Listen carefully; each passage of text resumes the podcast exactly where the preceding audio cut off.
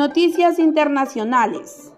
Kathy Hoku completará el periodo actual que culmina en 2022 y piensa buscar elegirse por el voto para seguir como gobernadora.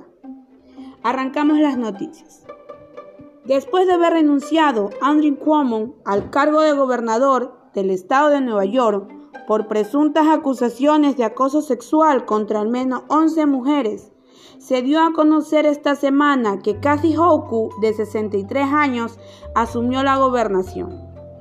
A pesar de ser muy cercanos, en los últimos meses, Hoku se distanció de Cuomo y a inicios de esta semana se dio a conocer la firma del acta que la convirtió en la primera mujer en gobernar Nueva York, ya que es el cargo político estatal de mayor nivel. Sin embargo, vale reconocer que a nivel gubernamental, solo 44 mujeres han alcanzado el cargo de gobernadora.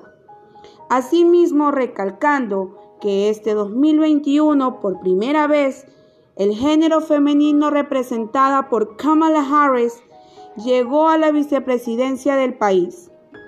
La posesión de Hochul significa que hoy hay nueve mujeres gobernando el estado. Reportó para ustedes Carmen Poveda.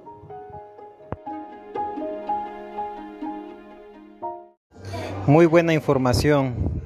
Qué bueno para la nación que la mujer tome protagonismo y se apondere en una institución muy importante. Muy buena la noticia, compañera, muy concreta. Buenas noches, compañera. Em, pues sí, ahora, ahora en la actualidad, eh, bueno, también en el pasado también se ha escuchado mucho que más eh, el género masculino se llega a, a presidente y así. Y, y, de parte siento orgullo que una mujer eh, pueda ejercer ese cargo también. Y buenas noches y gracias por la información. Gracias por la información, compañera